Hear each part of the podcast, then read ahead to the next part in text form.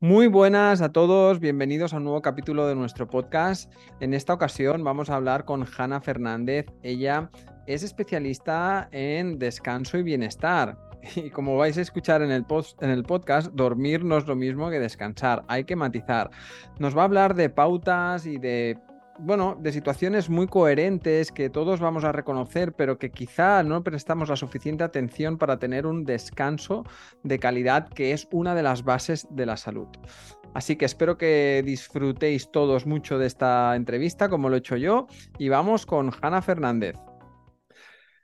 Pues ya estamos aquí con Hanna. Hanna, ¿qué tal? ¿Cómo estás?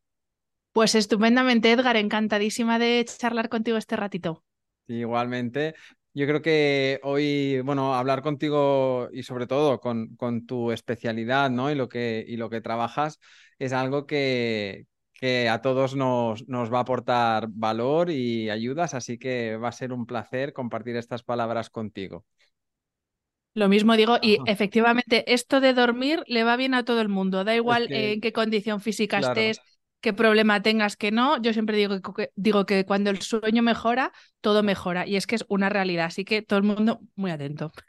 Entonces, a ver, para que si hay alguien por aquí que no acaba de o no te, conoce por primera vez y tal, o sea, ¿qué nos puedes así explicar de quién es Hanna Fernández? ¿Cómo llegas a, ¿no? Tu, toda tu trayectoria te llega al punto en el que estás ahora, ¿no? Con tu, todo tu trabajo de divulgación, ¿no? Y de, y de aporte de valor.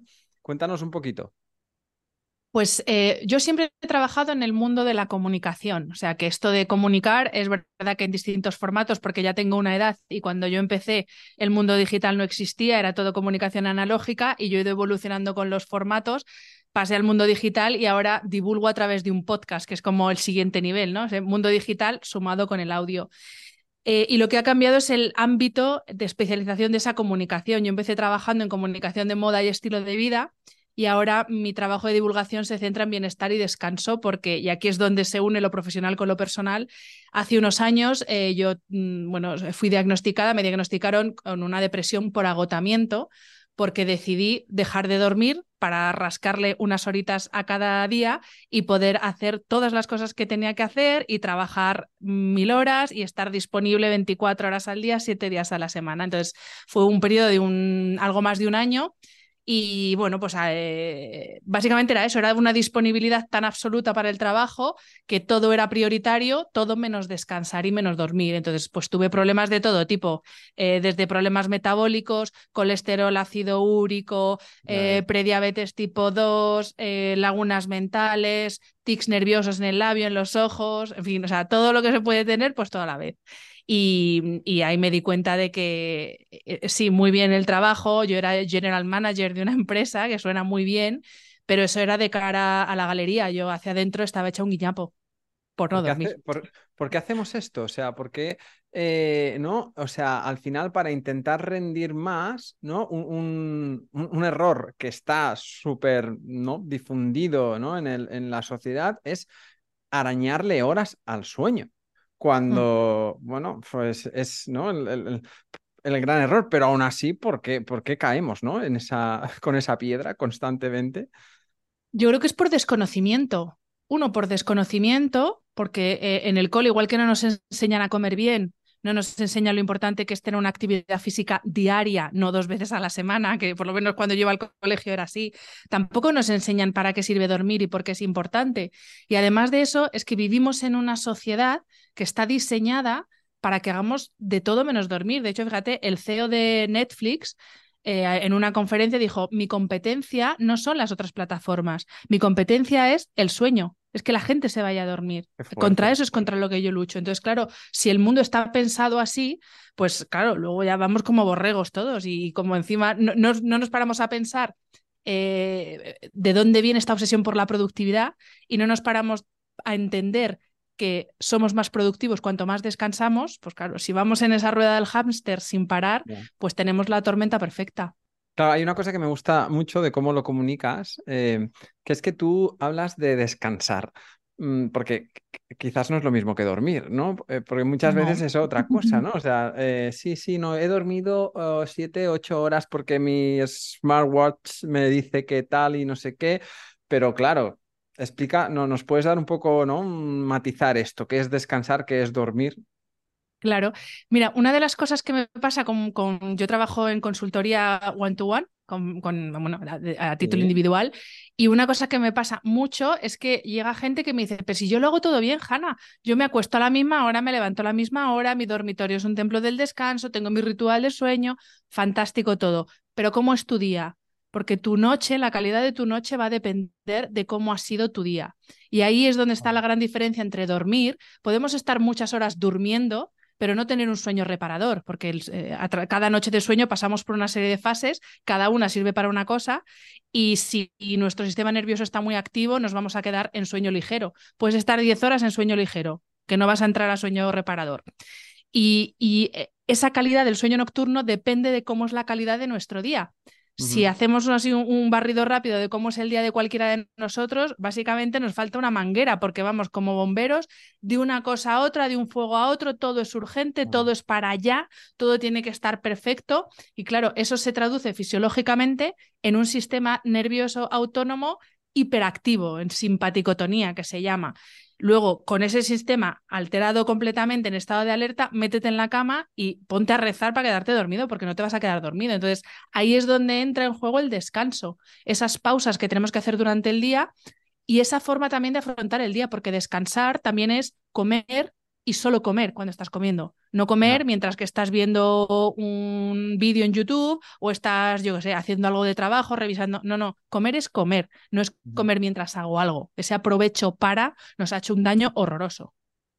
Bien, ¿cómo, cómo puede llegar a afectar ¿no? un, mal descanso en, en, nuestra salud? Es decir, eh, tanto a corto plazo como a largo plazo. O, también saber, eh, oye, es, es recuperable, ¿no? Muchas veces decir, vale, oye, yo puedo tener una semana que diga, guau, es que esta semana por planificación, por lo que sea, ¿no? Pues sé qué tal. O sea, eh, ¿cómo podemos un poco gestionar todo esto? Y que, tú que estás ¿no? en ello y además trabajas en ese one-one, eh, ¿qué es lo que te encuentras? A ver, el sueño no es recuperable. O sea, lo que no hemos dormido en esta noche que ha pasado ya no lo vamos a recuperar. Eso es una realidad y hay que entenderlo y hay que asumirlo.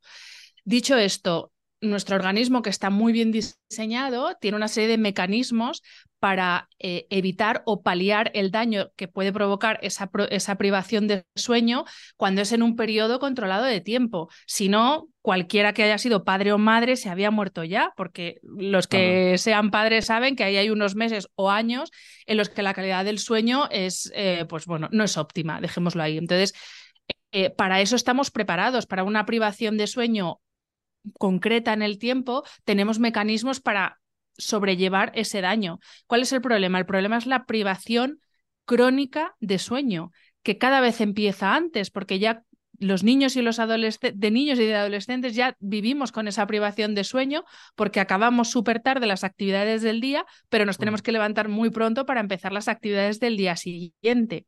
Entonces, em, eso mm. por un lado, que el sueño no lo recuperamos, pero que tampoco hay que entrar en pánico, que eh, no nos vamos a morir eh, por no dormir bien una semana, un mes. Eso, es, eso es consustancial a la vida. Todos tenemos épocas de estrés por trabajo, por situaciones personales y para eso estamos preparados. Pero, ¿qué pasa cuando esa privación es crónica? Pues que ya entramos en los problemas más serios. Uno de los problemas con el sueño, o, o sí, uno de los problemas del sueño es que los los daños más graves no se ven en el corto plazo. En el corto plazo sí que pues notamos que estamos un poco más empanados, entonces te tomas un par de cafés y tiras con el día, pues tienes peor calidad de la piel, por ejemplo, es un gran antienvejecimiento el sueño, pero ¿qué haces? Pues te compras tres o cuatro cremas y te piensas que estás haciendo algo. Eh, te salen ojeras, estás de peor humor, pero dices, va, pues me voy de compras y se me pasa. Y no nos paramos a pensar que todo eso son consecuencias en el corto plazo de la, de la privación de sueño. En el largo plazo ya hablamos de cosas más serias, desde problemas eh, de todo tipo en el ámbito metabólico, eh, pues obesidad, hipertensión, lo que he dicho antes, eh, problemas con el azúcar, diabetes tipo 2, etcétera, problemas de memoria, enfermedad neurodegenerativa, que ahora hay un campo de investigación en esto que vincula la privación crónica de sueño con enfermedades como Alzheimer o Parkinson brutal. Em, el no recuperar y regenerar nuestros tejidos cada noche, para gente que hace deporte, por ejemplo. Ya muchos expertos en fisiología del deporte dicen que el mejor entrenamiento es un buen descanso. Entonces, esas consecuencias en el largo plazo, claro, pues si estamos 40 años de nuestra vida así, no nos extrañemos que tengamos luego una vejez muy dura, porque es bastante probable.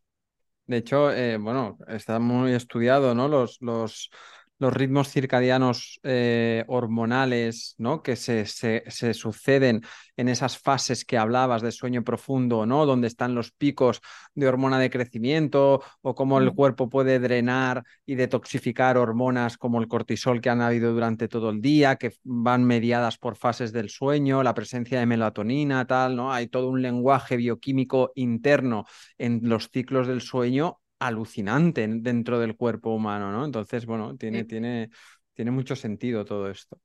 Sí, bueno, es que tú has dado la clave, has hablado de los ritmos circadianos, pero es que todo lo que pasa en el organismo es rítmico, todo. Cada 24 horas hay otros ritmos que tienen otra frecuencia, pero todo sucede de forma rítmica.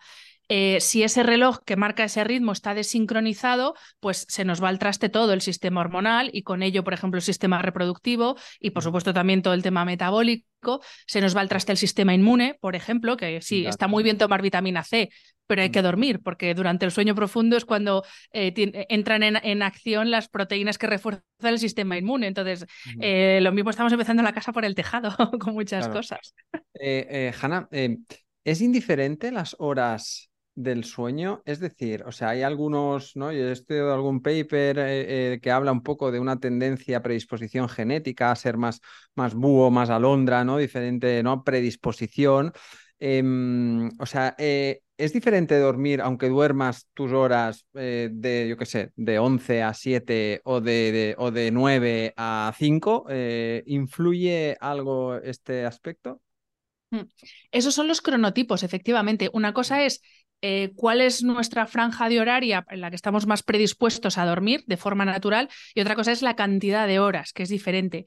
El cronotipo es un rasgo de nuestra biología como el color de pelo, la altura y ahí influyen factores genéticos, sí, también factores culturales, dependiendo de cómo haya sido nuestra higiene del sueño desde pequeños, eh, los horarios que tengamos en este momento, o sea, ese cronotipo puede oscilar un poco, pero es verdad que tenemos una predisposición bien a ser matutinos o a bien a ser más vespertinos.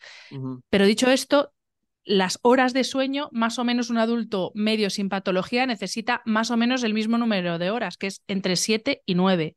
Pero también, dicho esto, de un día para otro podemos ser totalmente distintos, la misma persona. Y hablabas antes de los smartwatch, esto también es una obsesión que tenemos ahora, ¿no? Es que el reloj me ha dicho que he dormido 6 horas 45, me voy a morir. Pues no, si tú te has levantado a tope de energía, pues has dormido lo que necesitabas dormir esa noche. Ya está. Entonces, eh, con esto también, eh, siempre y cuando respetemos nuestro horario natural, lo ideal es irte a dormir cuando te entra sueño y despertarte solo sin despertador. Ahí es cuando sabes que estás durmiendo, cuando estás eh, predispuesto biológicamente a dormir. Vale, me gustaría, vamos, sé que vamos a meter el dedo un poco en la llaga, porque es algo que está presente en la vida de todos, es ya como un nuevo apéndice de nuestro cuerpo, ¿no? Y que seguro que me gustaría, o sea, es una pregunta que tenía muy pensado hacerte, ¿no? Eh, ¿Qué pasa con la exposición actualmente a las pantallas eh, que tenemos y cómo eso se puede gestionar o pueden en nuestra vida, ¿no? Porque es que, eh, ¿tú cómo lo ves este tema? Pues mira, a ver, por un lado lo veo dramático, porque es verdad que eh, tenemos un problema, es una realidad, pero por otro lado es un problema que tiene bastante fácil solución, en el sentido de que no necesitamos que nadie nos diga cuándo encender y apagar el teléfono, es sencillamente aprender a utilizar la tecnología para que no nos utilice ella a nosotros. Eh, me voy a ir un poco más a, más temas más sociológicos, pero bueno, ahora mismo el, desarrollo del mundo tecnológico está dentro de lo que se denomina la economía de la atención. Es decir, que el dinero se genera cuanto más tiempo y cuanta más atención yo dedique a algo que está al otro lado de la pantalla. Entonces, hay que empezar entendiendo y, sí, entendiendo cómo funciona este mundo digital para ver cómo nos están manejando.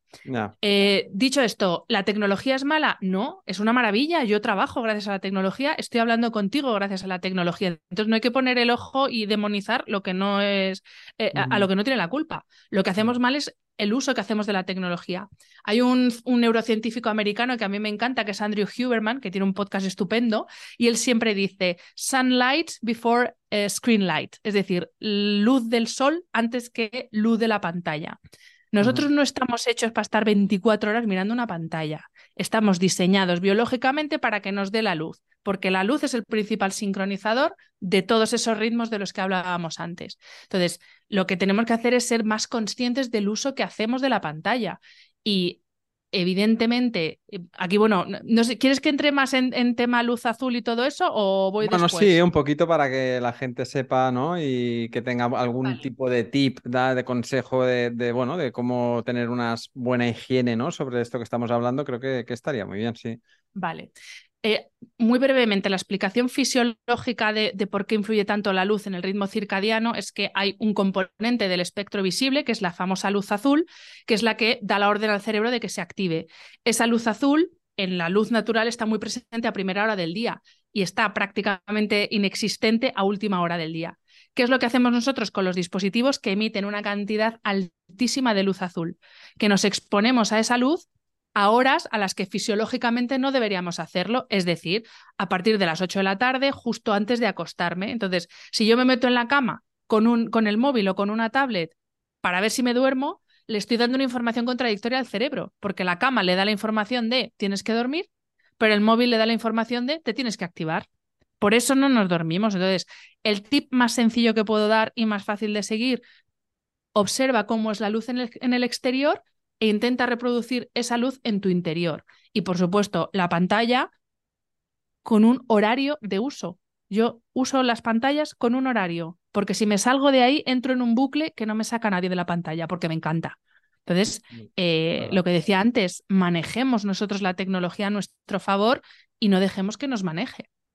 El mismo efecto, el, el, móvil, que la tablet, que el ordenador, que la televisión, mismo efecto, todo igual, ¿no?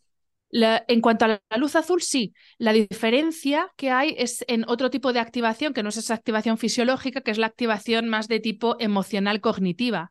No es lo mismo estar leyendo un mail de trabajo en el ordenador que estar viendo una serie o un programa que me hace reír mucho en la tele. ¿Emiten la luz, azul los dos? Sí, pero cognitivamente no me requieren lo mismo. Emocionalmente no me activa igual un mail con un marronazo del trabajo que un, yo qué sé, un, un, programa así liviano. voy a estar viendo un capítulo de una serie. no de estos de para reírse un mm. rato. Entonces, mm. claro, pero una, no acabarse la temporada hasta las 4 de la mañana, que, es el problema. Está claro, al final es un nuevo consumo, bueno, un nuevo, es un consumo más, igual que podemos hablar de alimentación, de ejercicio, de tal, de, bueno, de, de ¿no? de hábitos que, están ahí y que, y que influyen de una forma pues mucho más directa de lo que nos... Indirecta está clarísimo, ¿no? O sea, pero mucho más directa también, porque a veces yo veo esto, ¿no? Que, que sí, llegamos a la hora, uy, eh, no sé si voy a dormir bien, pero analizamos ese momento, pero claro, es que igual no analizas todo el día. Eso creo que es algo muy importante que has dicho tú. O sea, que la higiene que vayas a tener a la, a la hora de irte a dormir también va a estar condicionada de todo lo que ha pasado durante todo tu día, ¿no? Entonces, bueno, así, Hanna, que, ¿no? Para tener alguna, algunos consejos así generales, ¿no? O, ¿no? Para que, ¿no? Pues quien nos escuche pues pueda, pueda aportarle, ¿no? Algún, algún valor que, que podríamos tener así en cuenta como, ¿no? Como highlights, como destacables. Para el buen descanso, pues, Vale, pues eh, yo creo que lo primero, lo que he dicho antes, de exposición a la luz natural lo más que podamos, porque la luz es la que va a sincronizar nuestro ritmo circadiano. Entonces, primero, exposición a la luz natural. Segundo, tener horarios y rutinas. Eh, esto de tanto de salir de la zona de confort, pues tampoco hay que volverse loco todo el día saliendo de la zona de confort, porque al cuerpo le gustan las rutinas.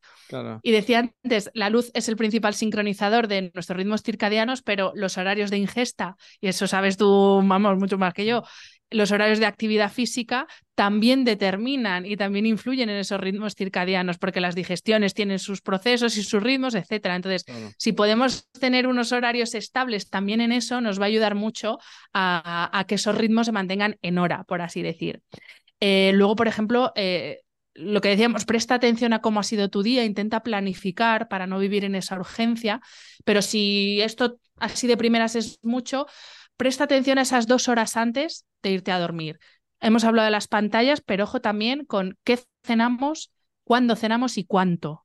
Y ahí, de nuevo, tú puedes dar una clase magistral, pero es que si me meto en la cama eh, recién comenzada la digestión, la energía que tengo es la que hay. Si mi cuerpo está destinando la energía a digerir, no la va a destinar a dormir y reparar, porque no es multitasking. Mm. Sí, sí, sí, está clarísimo. Y yo pues empezaría por ahí. Tampoco hay que volverse muy loco, ¿eh? y todo gratis, además. Sí, es verdad. Es que al final son. Al final, yo creo que la, la, extrema sencillez es la clave de la salud, pero, pero se vuelve tan complicado. O sea, lo, complicamos nosotros. Exacto, o sea, o lo complicamos tanto que, que, no sé. Bueno, oye, y a ver, Hanna, si alguien quiere conocerte más, ¿qué estás haciendo ahora? ¿Dónde te podemos encontrar? Eh, cuéntanos. Pues eh, bueno, me podéis encontrar en mi programa de podcast, el podcast de Hanna Fernández, No tiene pérdida, eh, al que ya adelantamos que vas a ir en breve como invitado. Eh, también en mi página web, hanafernandez.es y en redes, fundamentalmente en Instagram, mi perfil es hanafr y, y básicamente ahí. Mundo digital todo. Muy bien, pues ya habéis visto, ¿eh? O sea, sencillo, práctico, directo, coherente, no sé qué más eh, podemos pedir. Eh, un placer, eh, Hanna, haber estado este ratito contigo y, haber charlado de, esta, de este elemento tan importante en nuestra salud. Y nada, pues eh, de aquí prontito nos vemos en, tu casa. Muchísimas gracias a ti, Edgar. Un placer, sí, sí. Te espero en casa con el cafecito. Genial. Venga, hasta la próxima. Adiós a todos.